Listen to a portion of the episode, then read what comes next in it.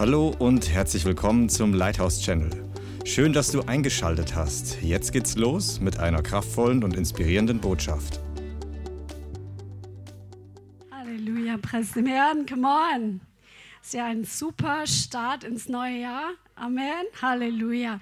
Lass uns beten, dass der Herr zu uns spricht, weil heute wirst du Schlüssel bekommen, damit dein Jahr siegreich wird. Amen. Halleluja. Heiliger Geist, ich danke dir für diesen Start in das Jahr. Danke, dass du hier bist. Danke für deine Gegenwart. Danke für deine Kraft. Danke für deine Heimsuchung. Danke für deine Transformation.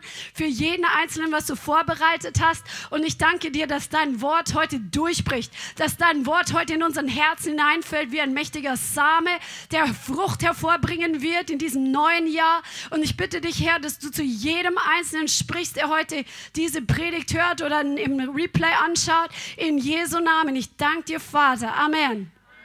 Halleluja. Der Herr hat für dich ein siegreiches Jahr vorbereitet. Amen. Und es hat schon begonnen. Und ähm, der Herr möchte dir heute Schlüssel geben, weil es ist kein Zufall. Überlasse es nicht dem Zufall, was die, dieses Jahr passieren wird, wie dein Jahr wird. Amen. Lass es nicht einfach nur auf dich zukommen und sagen so, mal gucken, was das Jahr so bringt, weil der Herr hat dir und mir Macht und Autorität und Geheimnisse aus seinem Wort gegeben, die uns den Schlüssel Schlüssel geben, durchzubrechen und einen Sieg hervorzubringen. Amen.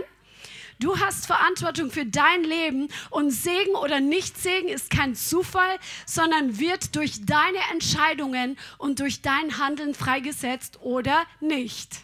Amen. Halleluja. Der Plan Gottes für dein Leben, der steht in Sprüche 4, Vers 18 drin. Sprüche 4, Vers 18, der Pfad der Gerechten ist wie das glänzende Morgenlicht, heller und heller erstrahlt es bis zur vollen Tageshöhe. Das ist der Plan Gottes für dein Leben. Du sollst von Herrlichkeit zu Herrlichkeit gehen. Du sollst einfach eine kontinuierliche, äh, ein Wachstum einfach erleben in deinem Leben, sodass einfach jedes Jahr nochmal das Jahr davor toppt. Amen. Und du hast eine große Rolle da drin. Eigentlich alles, relativ. Trotzdem wir nicht wissen, welche Umstände auf uns zukommen. Trotzdem können wir siegreich sein. Amen. Und das wirst du heute sehen, welche Schlüssel das sind. Natürlich ähm, wissen wir nicht, was die Politik bringt. Wir wissen nicht, was mit der Pandemie weitergeht und was die Entscheidungen sind in unserer Nation und weltweit. Und trotzdem hat uns der Herr sein Wort gegeben, was nicht verändert wird. Und seine Prinzipien, sein Wort, seine Verheißungen, die sind für alle Zeiten und für alle Situationen geschrieben. Da gibt es nicht äh, eine Passage, wo drin steht, das gilt für alle Zeiten, nur nicht in Zeiten der Pandemie. Oder das gilt für alle Menschen, nur nicht für diese und jene Kategorie von Menschen. Nein, das gilt für jeden und für alle Zeit, was hier drin steht. Und dieses Wort funktioniert. Wer hat das schon erlebt? Come on, come on, Halleluja. Preis dem Herrn. Und der Herr hat dir und mir alles gegeben, was wir brauchen, um siegreich zu sein. Sag mal, der Herr hat mir alles gegeben, was ich brauche, um siegreich zu sein. Denn in 1. Johannes 5,4 steht, denn alles, was aus Gott geboren ist, was ist aus Gott geboren hier heute? Come on, das überwindet die Welt. Und dies ist der Sieg, der die Welt überwunden hat, unser Glaube. Welcher Sieg hat die Welt überwunden? Oh, das ist noch echt so zaghaft, Leute. Das, da müssen wir noch mal dran arbeiten. Was ist der Sieg, der die Welt überwunden hat? Jawohl, jetzt habt ihr es kapiert. Come on. Und der Herr hat mir heute drei Schlüssel gegeben. Es gibt sicher noch viel mehr Schlüssel, aber das hat Christian vorher sogar schon angeschnitten, ohne zu wissen, dass es auf meinem Konzept steht, dass der Herr, der erste Schlüssel, den der Herr dir gibt für dieses Jahr, um siegreich zu sein, ist eine Ewigkeitsperspektive zu haben. Amen, dass wir nicht auf die Stelle gucken und schauen auf das Problem und uns um das Problem herum bewegen und auf dem Problem herumtanzen und uns rund, rund, und, und, und, und, ja, sondern der Herr will, dass wir eine ganz weite Perspektive haben, eine Panorama-Aussicht. Amen. Und zwar auf die Ewigkeit. Wir waren im Sommer in den Bergen oder eigentlich war es schon Herbst und wir waren oben auf einem ganz hohen Berg. Ich weiß gar nicht mehr, wie hoch der war. Wie viel? 3200 Meter hoch in Österreich und da hattest du eine gigantische Aussicht. Du hast die ganzen Bergrücken außenrum gesehen. Das war einfach so mächtig. Aber wenn du unten im Tal bist, dann siehst du nur nach oben und denkst dir, ja, das ist sehr weit da oben rauf und es ist gewaltig. Aber wenn du oben bist und von oben runter schaust, das ist so gigantisch, das ist so atemberaubend und du siehst einfach die Größe Gottes. Und der Herr möchte dir und mir so eine Perspektive für unser Leben geben, dass wir nicht nur von unten hochgucken auf die Probleme und auf die Umstände, sondern dass wir wirklich diese Perspektive aus dem Himmel heraus haben, die er hat weil das Wort Gottes sagt, dass du und ich, wir sind im Geist jetzt schon versetzt in himmlische Regionen. Wir sitzen mit Jesus gemeinsam auf den Thron. Das ist Epheser 2, Vers 6, glaube ich, oder so ähnlich. Wir sitzen mit Jesus. We are joint seated. Das heißt, wir sitzen gemeinsam mit ihm auf dem Thron und wir dürfen aus dieser Perspektive unsere Umstände anschauen. Amen. Und das ist die Perspektive der Ewigkeit. Halleluja. Stell dir mal einfach vor, du hättest nur noch dieses eine Jahr übrig. Stell dir das mal vor. Mach mal ein bisschen Kopfkino. Vielleicht magst du die Augen zu machen. Und danach wärst du im Himmel und würdest auf dieses Jahr, das jetzt im Natürlichen noch vor dir liegt, zurückschauen. Also wir spulen jetzt mal ein Jahr vor. Du bist jetzt schon im Himmel, okay? Einfach nur fiktiv und schaust auf das Jahr zurück. Was würde seine Wichtigkeit verlieren, was jetzt so dominant erscheint in deinem Leben? Was würde seine Wichtigkeit verlieren? Wenn du dir vorstellst, in einem Jahr könntest du im Himmel sein. Wir wissen ja alle nicht, wann Jesus wiederkommt. Und das jetzt auch keine Prophetie oder sowas, aber es kann sein. Ne? Jeder, jeder ist ja mit seinem Leben wie an so einer roten Schnur, das, was die Ewigkeit ist. Die Ewigkeit ist nur ein Schritt daneben. Und so schnell können wir in diese Ewigkeit übergehen. So viele Dinge, die jetzt so wichtig sind, sind dann auf einmal nicht mehr wichtig. Wenn wir dran denken, in, vielleicht in einem Jahr könnten wir in der Ewigkeit sein. Und der Herr möchte, dass du und ich so leben, dass wir diese Ewigkeitsperspektive immer im Herzen tragen. Dass wir immer diese Perspektive haben, was zählt wirklich aus den Augen Gottes. Was hat Ewigkeitsbestand? Was hat Ewigkeitsbestand? Denk mal ein bisschen an dein Leben, was dich gerade so beschäftigt, vielleicht auch seit den letzten Wochen oder seit den letzten Monaten, wie du deine Zeit verbringst, wo du Prioritäten setzt. All diese Dinge. Was davon, wenn du jetzt einen Strich ziehst, bleibt unter dem Strich für die Ewigkeit übrig, wofür du deine Zeit investierst, wofür du dein Geld investierst, wo du dein Herz und dein Interesse hinein investierst. Was bleibt unter dem Strich übrig?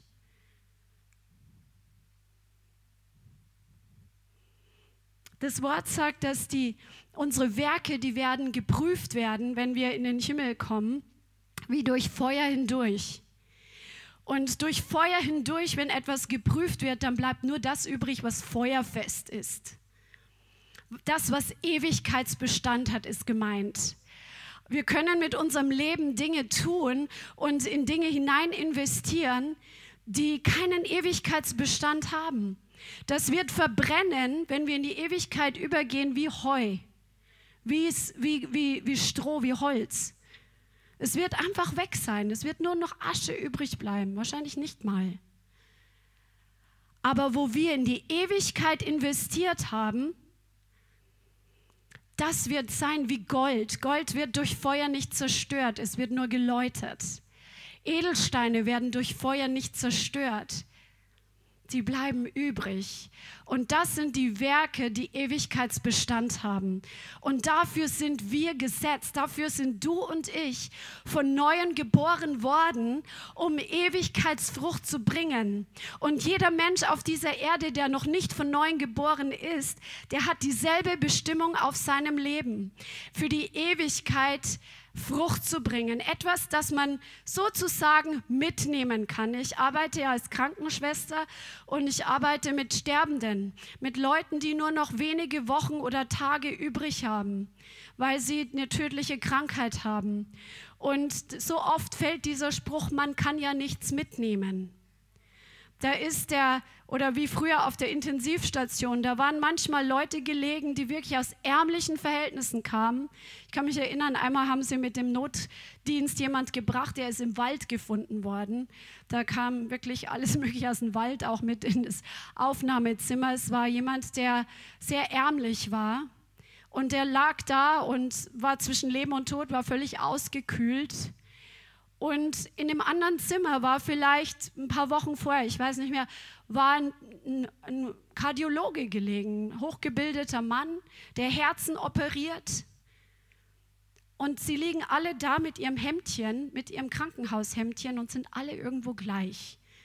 Wir können alle nichts mitnehmen in den Himmel von dem, was die Welt an Wert für wertvoll erachtet aber wir können Ewigkeitsfrucht bringen und das können wir mitnehmen in den Himmel. Und darum ist es so wichtig, dass wir nochmal unser Leben anschauen und göttliche Prioritäten setzen. Das Einzige, was am Ende und in der Ewigkeit zählt, sind Menschen. Das ist das Einzige, was zählt weil die Welt wird vergehen. Die ganze Herrlichkeit der Welt, alles, was prunkvoll und glanzvoll erscheint und wichtig erscheint, das wird alles vergehen. Aber wir können Menschen mitnehmen in die Ewigkeit. Das, da, deswegen ist Jesus auf die Erde gekommen, um Menschen zu retten, damit sie im Himmel ankommen. Amen. Das ist das, was ewig bleibt. Seelen, die gerettet werden, Menschen, die transformiert werden, Menschen, die, ähm, wenn du in Menschenleben investierst, damit sie gerettet bleiben. Weil es ist nicht automatisch, wenn einer das Übergabegebet mal gesprochen hat, dass er auch tatsächlich im Himmel ankommt.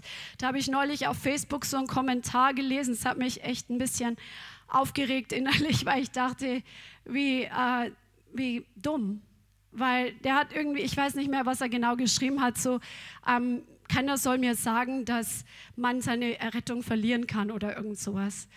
Ich hätte direkt diskutieren, aber ich habe es nicht gemacht, weil es nicht immer dran ist. Manche Leute, es klang auch so, als ob er keine Widerworte hören wollte.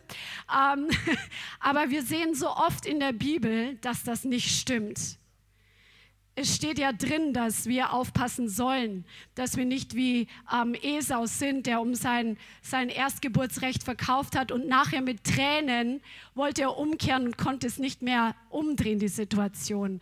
Wir sollen nicht sein wie diese und jene, die im Glauben Schiffbruch erlitten haben. Wir sollen nicht wie diejenigen sein, die ähm, Verrat begehen und dann keinen Glauben mehr haben, zurückzukommen. Ja, also einmal gerettet ist nicht gleich für immer gerettet. Deswegen ist es so wertvoll, wenn wir in Menschenleben investieren, damit sie gerettet werden und damit sie gerettet bleiben. Amen. Und das bringt Ewigkeitsfrucht hervor. Wo du deine Zeit investierst. Überleg mal, was dir wert ist in deinem Leben oder in den letzten Monaten oder in den letzten Jahren, wo du hinein investiert hast. Waren es Dinge, die Ewigkeitswert haben? Und ich, wenn du ein siegreiches neues Jahr erleben möchtest, dann möchte ich dir heute wirklich zurufen, dass du in die Ewigkeit investierst. Und ich habe es auch an, an dem Neujahrs- oder Silvestergottesdienst gesagt, dass wenn wir in unser eigenes eigenes Leben investieren, damit wir gereinigt werden, damit wir stabil werden, damit wir geheilt werden, damit wir nicht erschütterlich sind durch die Dinge der Welt, dann ist die Frucht nicht nur bei uns, sondern unser Leben wird automatisch auf andere abfärben, wenn wir Frucht bringen. Jesus sagt, jede Rebe, die Frucht bringt, die reinigt er, damit sie noch mehr Frucht bringt. Du bist gesetzt, viel Frucht zu bringen bringen. Das kannst du in Johannes 15 lesen. Sag mal, ich bin gesetzt, um viel Frucht zu bringen. Und Jesus meint Ewigkeitsfrucht. Und dafür ist der Leib einfach da, dafür ist die Gemeinde da, damit jeder an dem Ort, an dem er gerade gebraucht wird oder wo er auch begabt ist, wo er Gaben hat, sich zu investieren, damit diese Ziele erreicht werden. Es geht um Menschen. Amen. Halleluja. Und es ist Jesus ist gekommen genau aus diesem Grund auf die Welt für dich, für mich, für Menschen. Er ist gekommen mit dem Ziel und Auftrag für uns zu sterben, damit wir gerettet werden. Amen. Er ist nicht gekommen, um hier auf der Erde bedient zu werden, sondern er ist als Diener gekommen. Er ist nicht gekommen auf diese Erde, um eine gute Zeit zu haben, Amen sondern Jesus ist gekommen, um zu geben und sein Leben als Lösegeld für viele zu geben. Und er ruft uns, dasselbe zu tun. Er sagt in Johannes 20, 21, so wie der Vater mich gesandt hat, sende auch ich euch. Das ist der Auftrag, den der Herr heute dir gibt. Er ist gekommen, um Menschen zu retten. Und das ist der Auftrag, den er an uns weitergegeben hat, dass wir auch gehen und für Menschen Menschen da sind und sie für die Ewigkeit gewinnen. Halleluja. Und wir stehen oft in dem Westen, in unserer westlichen Gesellschaft, für uns selbst im Mittelpunkt. Und das wirklich wird, wenn wir für uns selbst im Mittelpunkt stehen, wenn wir diesen Fokus haben, werden wir kein siegreiches Leben haben. Weil das ist nicht der Grund, warum Jesus gekommen ist. Das ist nicht der Zweck und Grund, warum wir hier sind. Amen. Wir sind geschaffen für die Beziehung mit dem Vater, aber gleichzeitig ruft er uns auch, unser Leben hinzulegen. Amen. Wir wollen alles Mögliche tun. Wir haben Pläne. Wir wollen dies tun. Wir wollen das tun. Wir wollen ähm, dies und das noch erleben. Wer von euch hat so eine Bucketlist, was er noch mal erleben möchte? Ich habe die auch. Zum Beispiel Paragliden möchte ich noch mal. Aber hey, das bringt mir nichts für die Ewigkeit. Wenn es passiert, dann werde ich es genießen, wenn es der Herr mir schenkt. Wenn nicht, dann werde ich davon jetzt auch nicht äh, keinen Schaden haben. Amen. Sondern der Herr möchte, dass wir unsere Prioritäten, unsere Wünsche, unsere Ziele wirklich ihm hinlegen und ausliefern. Wir wollen Spaß haben, wir wollen gesegnet sein. Aber was ist die göttliche Definition von Segen? Come on. Was ist die göttliche Definition von Segen? Und was ist meine Definition von Segen? Lass uns mal gucken, ob das übereinstimmt, dass das, was der Herr als Segen bezeichnet, ob das das gleiche ist, was ich denke, was Segen ist. Ja. Come on. Wie sieht es in deinem praktischen Leben aus? Ich habe mein Leben schon als Kind Jesus gegeben und ich kann mich noch erinnern, meine Eltern haben sich in Kanada bekehrt und damals gab es noch diese älteren Lieder und damals haben wir schon gesungen, I have decided to follow Jesus. Und das habe ich wirklich von ganzem Herzen als Kind schon gesungen. Und auch when none goes with me, still I will follow. Das habe ich auch als Kind schon gesungen. Und da bin ich wirklich treu geblieben, weil der Herr gnädig war. Wenn keiner mit mir geht, so werde ich trotzdem Jesus folgen. Was hast du entschieden? Deine Entscheidungen haben Kraft. Und der Herr ruft uns immer wieder neu zu evaluieren und neu zu entscheiden, wofür wir leben und in was wir hinein investieren, welche Ziele wir uns setzen und was, welche Prioritäten unsere Zeit einnehmen. Weil die Zeit, die heute da ist, die haben wir morgen nicht mehr, die ist weg. Die Stunde, die jetzt hier vergeht, und die ist jetzt gut investiert, weil der Heilige Geist ist gerade dabei, zu dir zu sprechen. Amen. Die ist in einer Stunde vorbei und weg. Die kommt nie wieder zurück. Wie viel Zeit verplempern wir mit Dingen, die einfach verpuffen? Gott möchte natürlich nicht, dass wir völlig ausgelaugt sind und nur noch tun und machen. Ich musste auch lernen, dass, wo ich so viel auch in Leute investiere oder in andere Leben, dass ich mich auch ausruhen muss, damit ich nachher wieder nützlicher bin. also Gott ist nicht religiös und unbalanciert oder unausgewogen, sagt man auf Deutsch, sondern Gott gibt uns auch die Ruhe und die Erholung, die wir brauchen. Der sagt ja, einen Tag in der Woche sollen wir ausruhen und so weiter. Aber trotzdem, wie viel Zeit verbringst du einfach für deine Dinge? wo du einfach weißt, das ist einfach verpufft. Ja? Und ich glaube, dass der Herr zu dir sprechen wird und dir zeigen wird, was, was ist dran abzulegen, was ist dran abzugeben und einzutauschen für was Besseres, was Ewigkeitswert hat. Amen. Was ist dein größtes Ziel? Ist es Spaß zu haben oder deine Hobbys und deine Ziele, deine eigenen Ziele auszuleben oder weltlich erfolgreich zu sein und Anerkennung und Lob von Menschen zu bekommen, das verpufft. Jesus sagt sogar, wenn wir beten und dann denken äh, innerlich, oh, jetzt habe ich gut gebetet und die Leute erkennen mich an, unseren Lohn haben wir dann verloren. Genauso, wenn wir fasten, wenn wir es tun, um Menschen ähm, Ehre zu bekommen, dann haben wir unseren Lohn dahin. Wonach trachtet unser Herz? Wo ist unser Herz hin ausgerichtet? Wollen wir einfach nur Jesus gefallen oder leben wir für uns selbst? Oder wo sind die Bereiche, wo es Zeit ist, Entscheidungen zu treffen? Das musst du für dich selbst wirklich beantworten. Hast du dein Leben ausnahmslos auf den Altar gelegt? Gott lässt sein Feuer auf das Opfer fallen. Gott lässt sein Feuer auf das fallen, was uns kostbar ist und wir es ihm hingeben. Und der Herr ist ein eifersüchtiger Gott.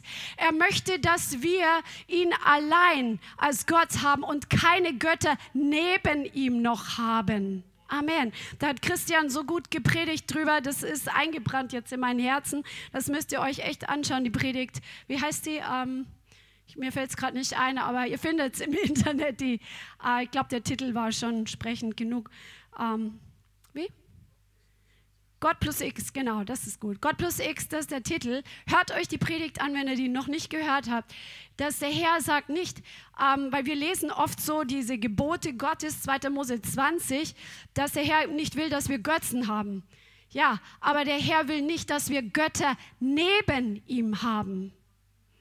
Dass wir nicht Jesus haben und dann aber das Hobby oder diesen Job oder diese Anerkennung, das das geht mit. Gott sagt, nee, mache ich nicht mit. Ich bin ein eifersüchtiger Gott. Ich habe alles für dich gegeben und darum will ich auch alles von dir haben. Und so lebst du aber auch in der erfülltesten Art und Weise, wie du leben kannst. Weil wenn du Götter neben Jesus hast, wenn du Dinge neben ihm hast, dann wirst du nicht die Fülle erkennen und die Fülle erleben und das volle Maß dessen, wozu er dich berufen und geschaffen hat. Amen. Deswegen ein großer Schlüssel für uns westliche Christen, um den antichristlichen Geist und die negative Atmosphäre der Finsternis zu überwinden, dass der Schlüssel ist, dass wir unser eigenes Leben nicht lieben bis zum Tod. Dass wir bereit sind, alles dem Herrn hinzulegen, zu sagen, Jesus, ich gebe dir alles, was mein Leben ausmacht. Ich gebe dir meine Berufswahl, ich gebe dir meine Ehe, ich gebe dir meine Kinder oder vielleicht suchst du noch einen Partner oder wünschst dir einen Partner. Dann legt es Jesus hin. Er weiß, wer am besten zu dir passt und er weiß, was in der Zukunft passieren wird. Amen oh, ich lege dir meine Finanzen hin, ich lege dir meine ganze Zeit hin. Nimm es her, mach du damit, was du möchtest. Und auf dieses Opfer fällt das Feuer. Und wenn das Feuer fällt, dann sind wir nie wieder dieselben. Come on. Dann sind wir wie die Apostel, als das Feuer gefallen ist. Der Herr taucht uns in sein Feuer ein und er ergreift uns und er nimmt uns und er bringt uns von dem Punkt, wo du heute stehst, bringt er dich den nächsten Schritt und er bringt dich den nächsten Schritt und er geht mit dir den nächsten Schritt und er fordert dich heraus, was Neues zu tun und du machst es und du wächst und du erlebst, wie er mit dir ist und so bringt er dich von einem zum nächsten in seine Herrlichkeit, in seine Stärke, in seine Fruchtbarkeit und du wirst einfach erfüllt sein, weil du siehst, dass Ewigkeitsfrucht hervorkommt, wenn du dein Leben komplett auf den Altar legst. Amen. Das ist der erste Schlüssel für dein siegreiches Jahr 2022, dass du Ewigkeitswerte, die Ewigkeitsperspektive vor Augen hast und entsprechend deine Entscheidungen triffst. Amen. Halleluja.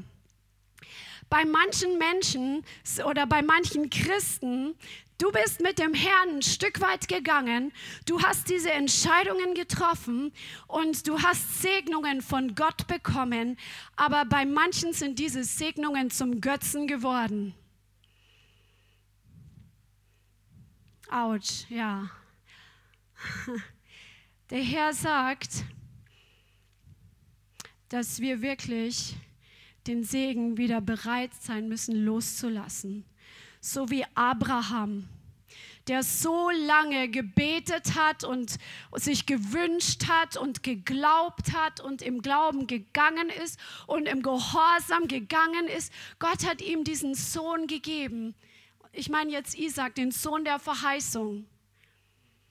Und Gott hat ihn geprüft, ob er die Segnung mehr festhält als Gott. Und manchmal kommen Punkte in unserem Leben, wo der Herr guckt, ob wir den Segen festhalten, mehr als die Beziehung zu ihm.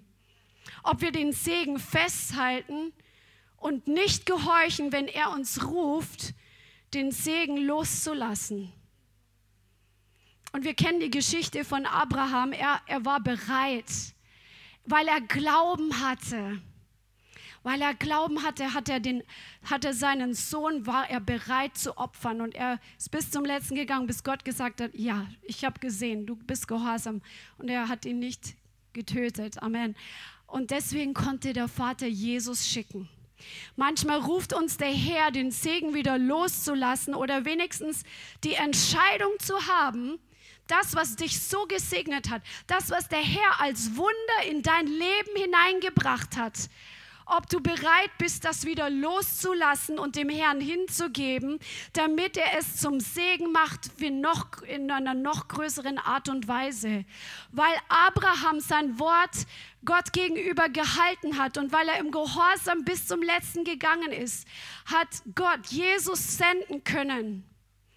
Er hat das, was Abraham gegeben hat, er ist zum Vater vieler Völker geworden. Er ist auch unser Glaubensvater geworden weil der Vater im Himmel dafür Jesus schicken konnte. Und manchmal, wenn der Herr uns ruft, etwas loszulassen, wo wir nicht verstehen, warum das jetzt sein soll, da ist es wichtig, dass unser Glaube an ihn größer ist als das, was er gerade von uns verlangt und unser Verstand vielleicht gerade Kopf steht, unsere Gefühle vielleicht komplett aufgewühlt sind und wir in Anführungszeichen die Welt nicht mehr verstehen. Wenn der Herr sagt, lass es los, er hat immer einen größeren Plan. Du darfst wissen, dass er dich liebt und dass er von dir nichts verlangt, was du nicht kannst, aber er fordert uns heraus. Er fordert dich und mich heraus. Und da, wo ist dein Glaube? Das ist dann die Frage. Wo ist dein Glaube? Halleluja. Der Herr ist ein verzehrendes Feuer, preis dem Herrn. Also sei bereit, wirklich die Dinge dem Herrn hinzugeben, die er dir auch geschenkt hat, wo er dir Erfolg gegeben hat, wo er dir Anerkennung geschenkt hat, wo er dir vielleicht einen Job gegeben hat. Bist du bereit, das wieder loszulassen? Oder woran hängt dein Herz? Woran hängt dein Herz wirklich?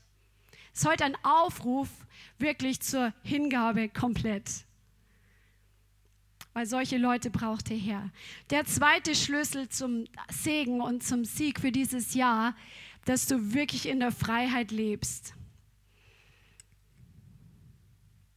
Halleluja. Wenn wir mit Jesus losgehen, wenn wir mit ihm leben, wenn wir uns entschieden haben, in sein Reich hinein zu investieren und in Menschenleben zu investieren, dann denken wir vielleicht, dass der ganze Himmel stramm steht und wir werden auch angefeuert. Ja, die Wolke von Zeugen, die feuert uns an. Aber dann fangen manchmal die Schwierigkeiten erst an, weil du plötzlich gefährlich wirst für den Feind. Weil du plötzlich Leben rettest, weil du plötzlich Leben veränderst. Und da ist dann, wie wir vorher schon gesagt haben, dann ist der Beginn der Kampf und du bist eine Bedrohung für den Feind. Aber der Herr sagt, du darfst jetzt lernen zu kämpfen und du darfst jetzt lernen, wie der Sieg schmeckt. Der Herr hat dich berufen, wirklich ein Sieger zu sein und zu kämpfen. Ich war früher so passiv und ähm, ich bin in einer Familie aufgewachsen, wo wir wirklich ähm, ja, so passiv waren und depressiv waren und nicht viel gemacht haben. Vielleicht auch so ein Wisch, wischiwaschi Gefühle, wie so eine Waschmaschine, gar nicht gewusst, was in mir vorgeht.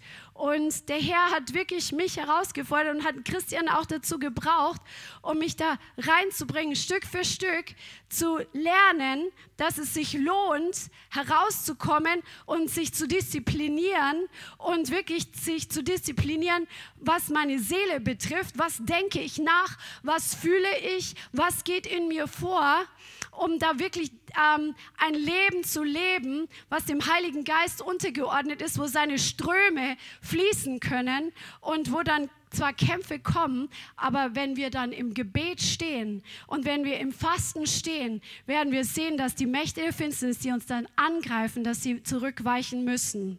Der Herr hat dich ausgestattet und ich werde nicht müde zu sagen, dass du vom Herrn Kraft bekommen hast. Die Kraft der Auferstehung wohnt in dir. Die Kraft, die in dir ist, ist größer als die Kraft des Todes. Die Kraft, die in dir ist, ist größer als die Kraft von Krankheit. Wir haben heute diese Zeugnisse gehört.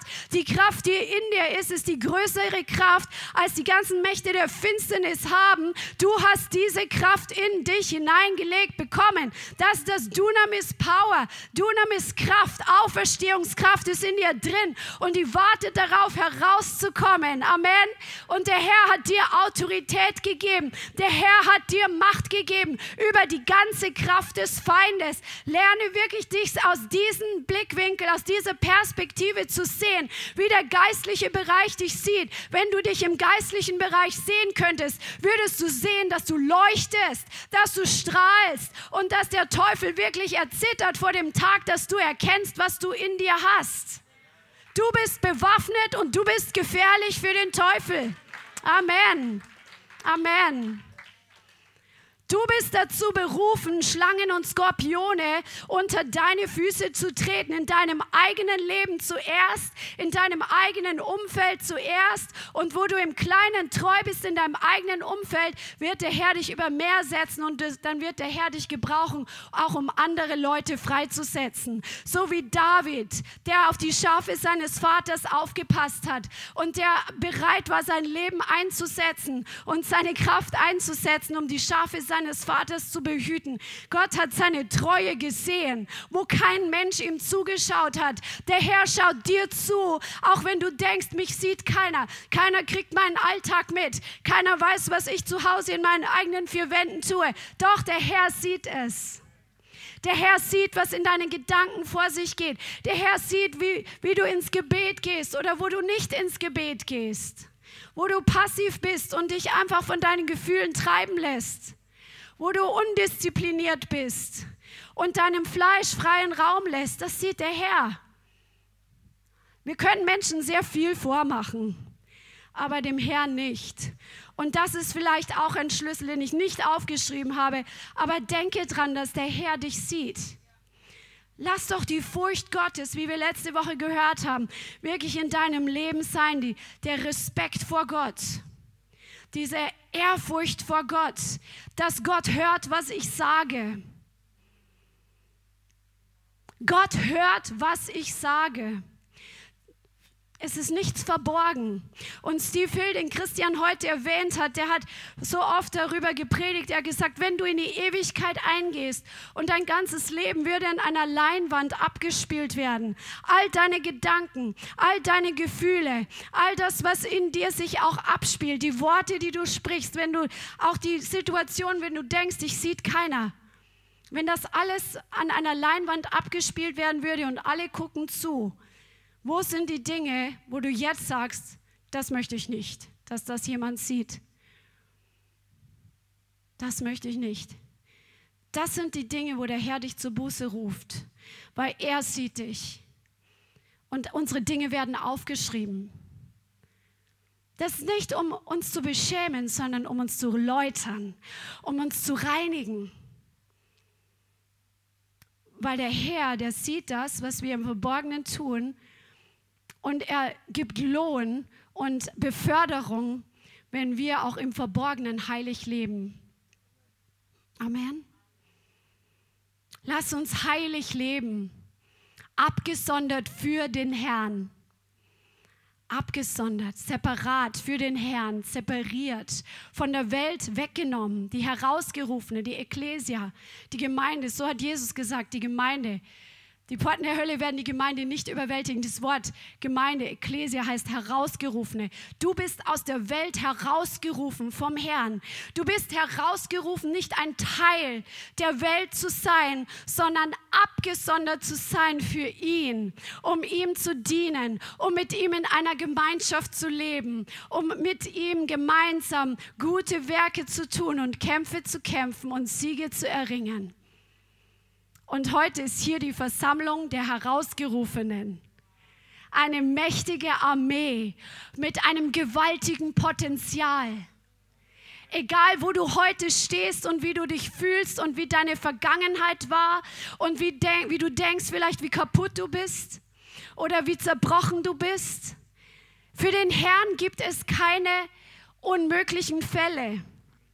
Für den Herrn gibt es keine Ausnahmesituation, wo er sagt, nee, die, für die Person funktioniert mein Wort nicht.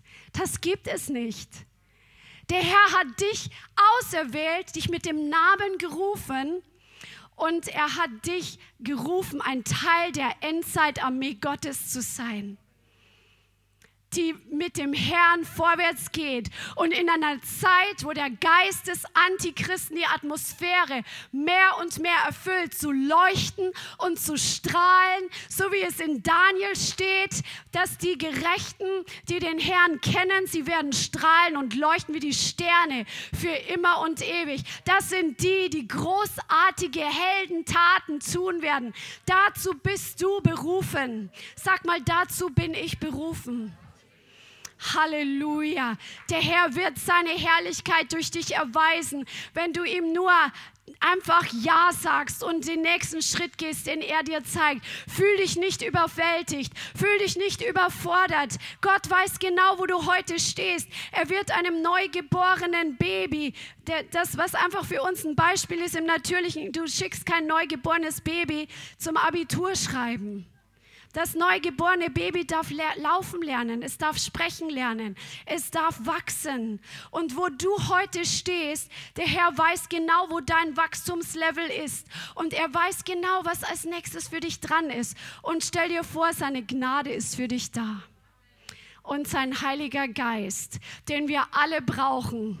Der Heilige Geist ist dein maßgeschneiderter Helfer, der dich lehrt, dein Lehrer, der dir zeigt, was als nächstes dran ist, der zu dir spricht in deine genaue, spezifische Situation hinein. Und er ist derjenige, der jeden Tag da ist für dich, um dich mit Kraft auszurüsten um dir zu zeigen, wie du die negativen Gedanken wirklich aus deinem Leben entfernst, dass du sie nicht nur mal kurz wegschiebst, sondern dass du wirklich siegreich über deine eigenen Gedanken lernst zu regieren. Dass dieser Negativismus der Welt oder die Sorgen oder die Ängste oder die Einschüchterung oder was alles auf dich einprasselt, er lehrt dich, wie du das wirklich eliminieren kannst aus deinem Denken. Vielleicht kommt es dir jetzt gerade so vor, so wie eine Unwahrscheinlichkeit, weil du so daran gewöhnt bist. Es ist nicht unwahrscheinlich. Der Herr hat dir Macht gegeben und Disziplin gegeben, klar zu denken. Du hast den Verstand Christi. Amen. Halleluja. Halleluja. Der Herr öffnet Türen vor dir, die kein Mensch schließen kann. Ich glaube, dass in diesem neuen Jahr wird der Herr dir Situationen geben, wo du wirklich wenn du on fire bist, wenn du bereit bist, wird das große Potenzial haben, wirklich großen Einfluss zu nehmen. Zum Beispiel indem, dass du im richtigen Moment den Mut hast, Zeugnis zu geben. Oder im richtigen Moment hast, einfach den Mut hast oder dich selbst überwindest, um ins Gebet zu gehen. Für eine spezielle Situation oder Person. Es werden so geöffnete Türen sein. Und wenn wir diese Augenblicke erkennen und ergreifen, dann wird ein großer, eine große Frucht hervorkommen. Lass uns wirklich in diesem Feuer leben, in dieser Gemeinschaft mit dem Heiligen Geist leben, dass wir diese Momente ergreifen, dass wir sie begreifen und ergreifen, dass wir nicht schlafen in dem Moment, dass wir nicht uns zurückhalten durch Gedanken oder Gefühle oder Menschen, sondern dass wir diese Situationen ergreifen und es werden große Durchbrüche kommen. Ich sehe große Durchbrüche für dieses neue Jahr. Vielleicht nicht Durchbrüche, wie wir sie uns wünschen, aber wie der Himmel sie vorbereitet hat. Und so ist es am besten, weil der Herr weiß, was er tut. Amen. Die Pforten der Hölle werden die Gemeinde nicht überwältigen, egal mit welchen Herausforderungen du gerade zu tun hast. Die Pforten der Hölle werden die Gemeinde nicht überwältigen und du bist die Gemeinde. Come on. Und du hast Geschwister, die mit dir einstehen und mit dir beten, die sich mit dir eins machen für deine Situation. Und du wirst erleben, dass du ein mehr als ein Überwinder bist. Halleluja. Halleluja. Der Heilige Geist und du, ihr sitzt immer am längeren Hebel. Egal wie sehr der Feind sich aufspielt. Und es liegt in der Kraft deiner und meiner Entscheidung. Ich habe es so oft gesagt und auch dessen werde ich nicht müde, es immer wieder zu sagen. Deine Entscheidungen haben Kraft im geistlichen Bereich. Du hast Macht. Das ist das, was uns von den Tieren unterscheidet. Dass Gott uns einen freien Willen gegeben hat und diesen freien Willen wirklich respektiert. Wir können uns entscheiden und diese Entscheidung wird im geistlichen Bereich Kraft haben. Wenn wir uns für das Negative entscheiden, hat das Konsequenzen. Wenn wir uns für das Richtige entscheiden, hat das positive Konsequenzen. Und dann hast du den Himmel mit dir auf deiner Seite. Halleluja. Halleluja. Lieber habe ich den Himmel auf meiner Seite als die andere Seite. Amen. Darum trifft die richtigen Entscheidungen. Auch wenn du das Gefühl hast, Du weißt, du weißt vielleicht eine Sache, was der Herr will und was er nicht will. Aber du weißt nicht, wie das Ding funktionieren wird, wenn du dich jetzt für das Richtige entscheidest. Wenn du dich trotzdem aufgrund dessen, dass du den Herrn liebst und ihm dienst und ihm wirklich fürchtest, dass du die richtige Entscheidung triffst, wird der Herr dir das geben, was du brauchst, damit das zustande kommt. Halleluja. Und wenn du dich überwältigt fühlst von Situationen und von Menschen, die negativ sind, manchmal gibt uns der Teufel so einen ordentlichen Schlag ins Gesicht, oder? Oder in die Magengrube. Wer kennt das? Ein paar Leute. Wenige. Sehr interessant. oder soll ich nochmal fragen? Nee. Aber manchmal ist dann der Moment so, wie soll ich jetzt damit umgehen? Und mein Schwiegervater, der hat Anspruch, den hat er immer wieder gesagt, der Konrad. Nicht das Problem ist das Problem, sondern die Haltung zum Problem. Okay, vielleicht kommt ein Problem und ein Schlag in die Magengrube im übertragenen Sinn gesprochen. Aber das muss nicht das Problem sein, sondern wie wir damit umgehen. Und das wird auch ein großer Schlüssel sein zum Sieg, wenn wir das wirklich lernen, dass nicht die Probleme oder die Schwierigkeiten oder die Herausforderungen, die uns so bedrohlich erscheinen oder so vielleicht überwältigend erscheinen, das sind für den Herrn nicht die Sachen, die wirklich ein Problem sind, sondern der Herr guckt, wie gehst du damit um? Hast du Glauben? Hast du Glauben, auch wenn dein Verstand alles andere sagt? Der Herr will in diesem Jahr dich und mich stretchen, dass wir im Glauben wachsen dass wir in dem Vertrauen ihm gegenüber wachsen, dass er uns nicht im Stich lässt, sondern wenn wir Ja sagen mit zu den, zu den richtigen Dingen, dann kommt der ganze Himmel, um uns zu unterstützen. Aber manchmal siehst du nicht den ganzen Himmel. Manchmal siehst du nur, dass du einen Schritt tun sollst. Mose hat nicht gesehen, als die Ägypter hinterher kamen in der Wüste und vor ihnen lag das Rote Meer. Die waren eingeschlossen von allen Seiten. Mose wusste nicht, was jetzt passieren wird. Er hat zu Gott geschrien. Und Gott hat einfach gesagt, erheb deinen Stab über das Meer. Und dann hat Gott seinen Teil getan diese einfache Sache, einfach den Stab zu erheben, das macht für den Verstand keinen Sinn. Und der Herr ruft uns manchmal Dinge zu tun, die für unseren Verstand keinen Sinn machen. Und das ist Glaube. Der Herr gebraucht das, was vor den Augen der Welt töricht ist und nichts ist, um seinen Namen groß zu machen. Und wenn wir unseren Teil tun, dann kann der Herr seinen Teil tun. Und das ist der entscheidende Part. Aber bist du gehorsam, auch wenn dein Verstand alles andere sagt? Halleluja. Der Schlüssel ist, lass nicht zu, dass die negativen Umstände deine Seele in Besitz nehmen. Was ist die Seele? Mein Verstand. Lass nicht zu, dass deine, dein Verstand geplagt wird von den negativen Dingen oder gefüllt wird oder deine Emotionen runtergezogen werden. Meistens ist ja das so eine Folge, ja. Wir fangen an, über negative Dinge nachzudenken, nachzudenken, nachzudenken und dann kommen die Emotionen, die werden runtergezogen und dann entscheiden wir uns vielleicht aufgrund der Emotionen für falsche Dinge. Wir sind dazu gerufen, über unsere Seele zu herrschen. Alles, was negativ ist und dich runterzieht, ist schon mal nicht vom Herrn. So einfach ist das. So einfach ist das. So kann man ganz einfach die Gedanken aussortieren. ja, und eine Sicht des Glaubens zu haben. Einfach zu sagen, okay Herr, ich vertraue dir jetzt. Ich weigere mich, mir Sorgen zu machen. Ich weigere mich, mich einschüchtern zu lassen. Ich weigere mich, eine Haltung des Unglaubens zu haben. Ich weigere mich, frustriert zu werden. Ich weigere mich, die Angst in mich reinzulassen. Manchmal klopft die Angst an der Tür. Lässt du sie rein? Nein, mach zu. Mach dicht und sag der Angst, was sie zu tun hat. In Jesu Namen Angst weiche. Ich habe nicht den Geist der Angst empfangen, sondern der Kraft der Liebe und des gesunden Denkens. Frustration, du gehst jetzt. Einschüchterung, raus aus meinem Leben. Raus.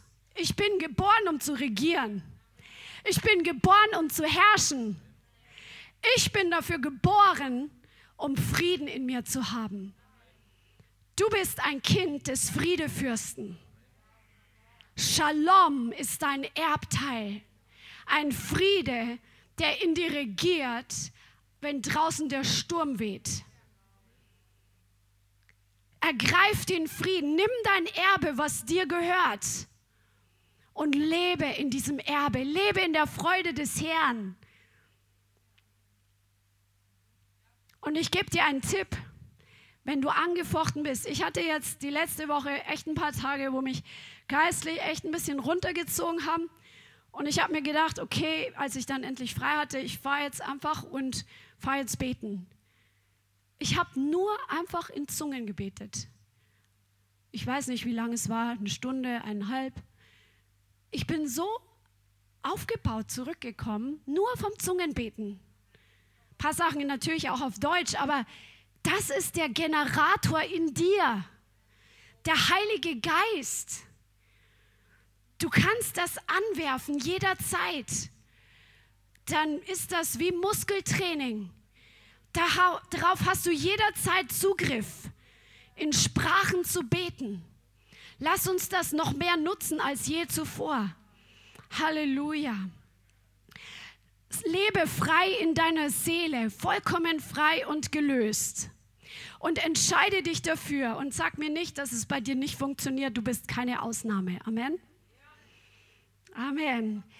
Und der dritte Schlüssel ist, kenne Gottes Definition von Sieg. Was ist Gottes Definition von Sieg, damit du siegreich in 2022 durchgehst? Lass uns doch mal eine Stelle aufschlagen, und zwar Hebräer 11. Hebräer Kapitel 11. In Hebräer 11 lesen wir über die Helden des Glaubens und was sie durch Glauben er erlebt haben und erreicht haben. Und am Ende dieses Kapitels steht was, was uns manchmal vielleicht ein bisschen irritiert. Lass uns doch mal ab Vers 32 lesen. Hebräer 11, 32.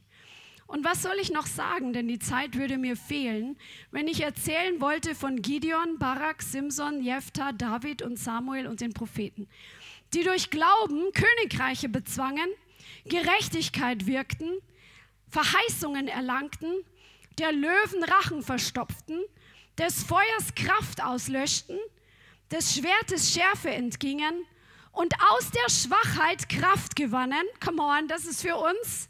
Du kannst in der Schwachheit Kraft gewinnen durch Glauben. Hey, das ist gut.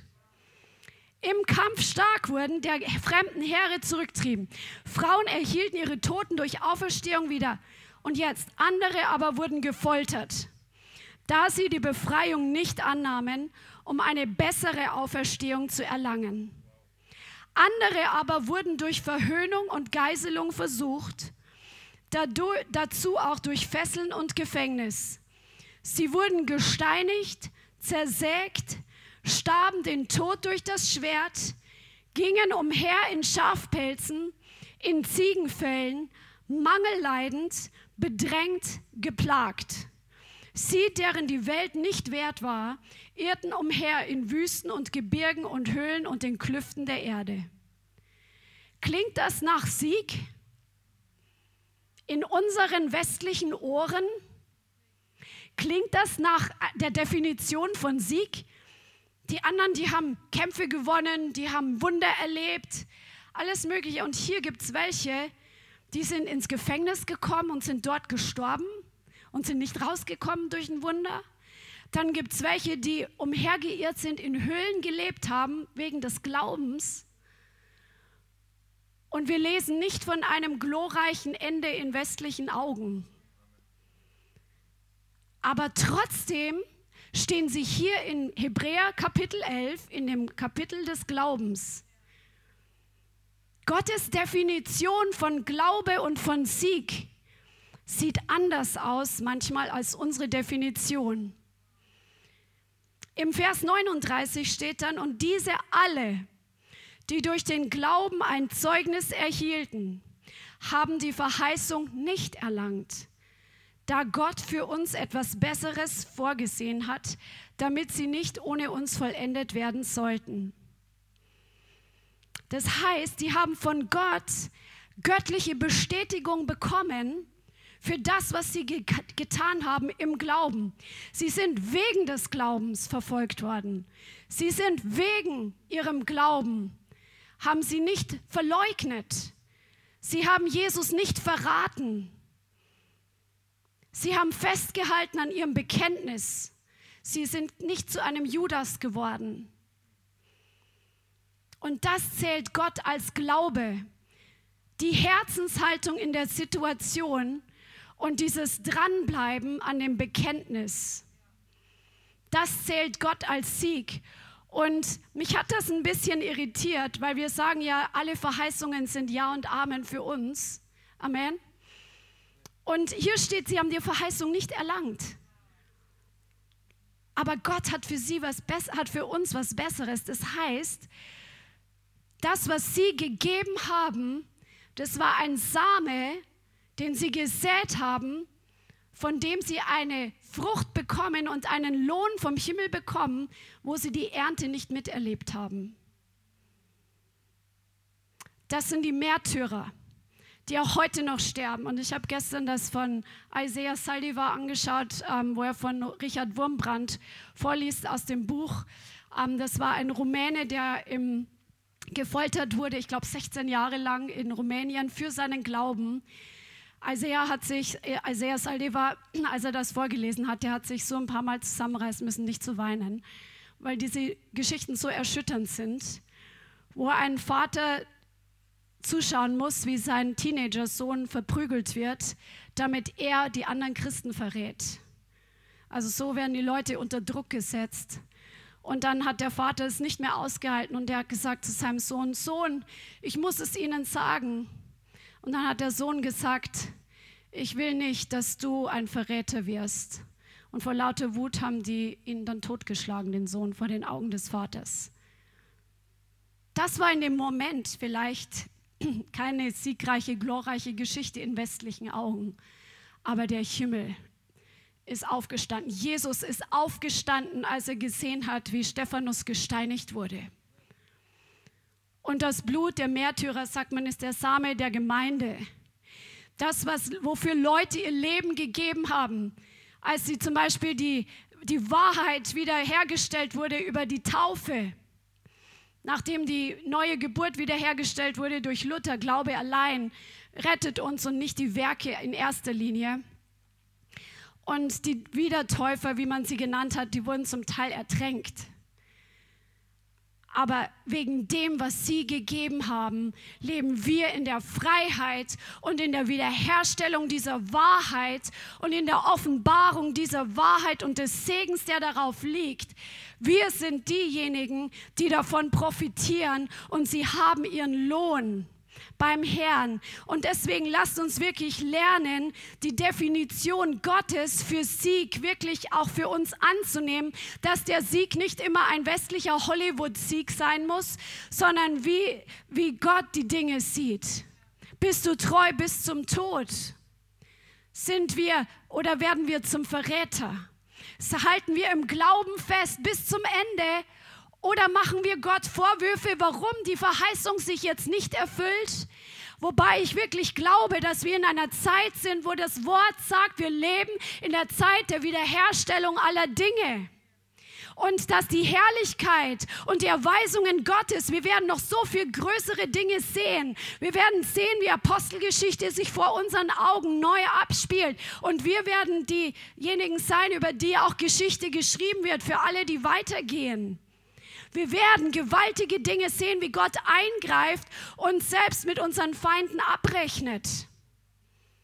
Ich hatte jetzt erst in der Arbeit eine Situation, wo eine Person wirklich gelästert hat und einen Witz über Jesus gemacht hat und zur Pfarrerin, die in unserer Arbeit auch ist, die nicht von neuem geboren ist, gesagt, hey, ich habe für dich einen Witz und hat diesen Witz erzählt und ich habe mir nur gedacht, du pass bloß auf, hier über Jesus Witze zu erzählen. Pass bloß auf. Wisst ihr, was passiert ist? Ein paar Tage später wurde ihr und von ihrer Lebensgefährtin das Bankkonto gehackt und es war nichts mehr drauf. Um die 38.000 Euro. Sie sind zur Polizei und haben fast alles wieder bekommen, aber das war eine große Warnlampe. Gott lässt sich nicht spotten. Wir werden noch sehen, wie der Herr sich erweist. Aber manchmal sehen wir es eben nicht sofort und nicht gleich, wie wir es uns das vorstellen. Aber werden wir Gott, mit Gott hadern? Oder werden wir bis zum Ende ihm trotzdem glauben und vertrauen, wie die Vorbilder, die vor uns hergegangen sind, die ihr Leben hingelegt haben, auf deren Schultern wir weiter wachsen dürfen? Das ist Sieg in Gottes Augen. Unser Glaube ist der Sieg, der die Welt überwunden hat. Nicht auf Gott bitter werden, wenn er vielleicht auch nicht sofort oder nicht unsere Gebete so erhört, wie wir das wollen, weil er einen größeren Plan hat. Halleluja. Lass uns wirklich demütig werden und ausgerüstet sein und einfach dieses Ziel vor Augen haben, dass wenn wir eines Tages bei ihm sind, ob es in einem Jahr ist oder in 20 oder in 40 Jahren, dass wir, wenn wir bei ihm ankommen, dass er sagt, gut gemacht, du treuer Knecht, gut gemacht, du treue Magd, dafür lohnt es sich zu leben. Amen. Halleluja. Das Wort sagt in 1. Petrus 4, Vers 1 und 2, und ich glaube, das nimmt zu, dass wir darüber sprechen. 1. Petrus 4, Vers 1 und 2. Da nun Christus im Fleisch gelitten hat, so wappnet auch ihr euch mit derselben Gesinnung. Denn wer im Fleisch gelitten hat, hat mit der Sünde abgeschlossen, um die im Fleisch noch übrige Zeit nicht mehr den Begierden der Menschen, sondern dem Willen Gottes zu leben. Und das ist ein Schlüssel zum Sieg für dieses Jahr, dass wir im Geist leben und nicht im Fleisch. Amen. Halleluja. Ja, lass uns einfach aufstehen und auf das Wort Gottes reagieren. Wenn Gott spricht, dann ist das nicht jetzt eine schöne Predigt oder sonst was, sondern er möchte, dass du antwortest auf das, was er zu dir persönlich gesprochen hat. Vielleicht hat er einen Satz von dieser Predigt in deinem Herzen gehighlightet und er möchte von dir einfach eine Antwort. Er möchte von dir einfach hören, wie du reagierst. Vielleicht ist es für dich heute dran, dass du heute dein Leben auf den Altar legst und sagst, Herr, ich gebe dir alles hin.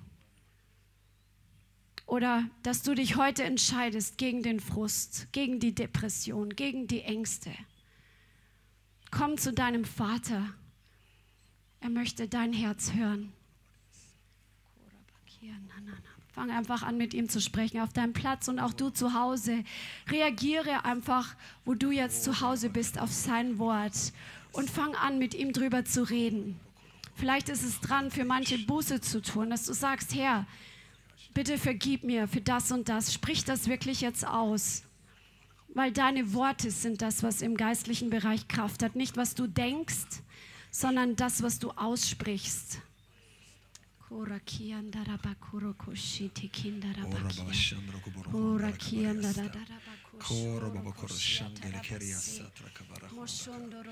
Halleluja.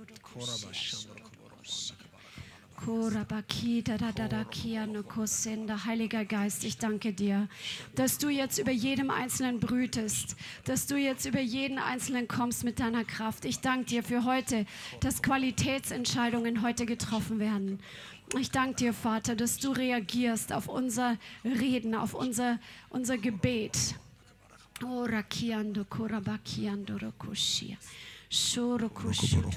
Fang einfach mal an zu beten und stell dir vor, was du dieses Jahr erleben möchtest und die Dinge, die du heute gehört hast, die einfach aussortieren. Gleich am Anfang von dem Jahr Dinge rausschmeißen aus dem Leben.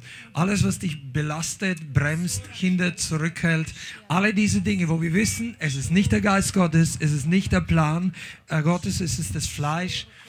Vater, wir legen dir Dinge hin aus unserem Leben. Ärger, Zorn, Streit, äh, Unglauben mangelndes Vertrauen in deine Versorgung, mangelndes Vertrauen in, in dass die Welt nicht abdriftet und, und wir dir Vorwürfe machen. Vater, wir schmeißen das weg.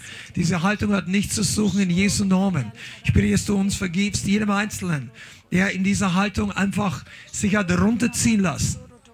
Oh, Rababa. Ich glaube, es ist auch für einige von euch dran, Buße zu tun von depressiver Stimmung, wo du weißt, es war nicht der Plan Gottes und du hättest dich eigentlich anders entscheiden können, aber du wolltest einfach noch ein bisschen da drin bleiben, weil eh alles so schwierig läuft. Und gib das jetzt einfach ab und legst dem Herrn hin.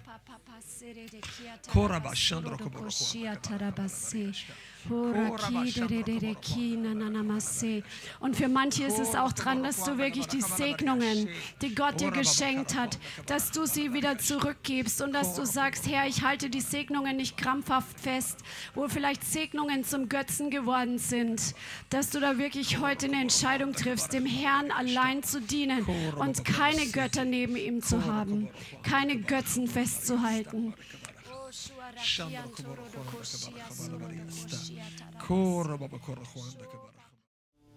Vielen Dank fürs Zuhören. Wir hoffen, die Botschaft hat dich inspiriert und weitergebracht. Diese und noch mehr Botschaften findest du auch als Livestream auf unserem YouTube-Channel, zusammen mit Live-Worship und vielen bewegenden Zeugnissen. Wir würden uns freuen, wenn du auch mal in unserem Gottesdienst vorbeischaust. Alle Infos dazu findest du auf unserer Webseite, auf Facebook oder Instagram. Links dazu findest du in der Beschreibung. Schreib uns gerne dein Zeugnis oder dein Gebetsanliegen unter info at lighthouse.center. Tschüss und bis zum nächsten Mal.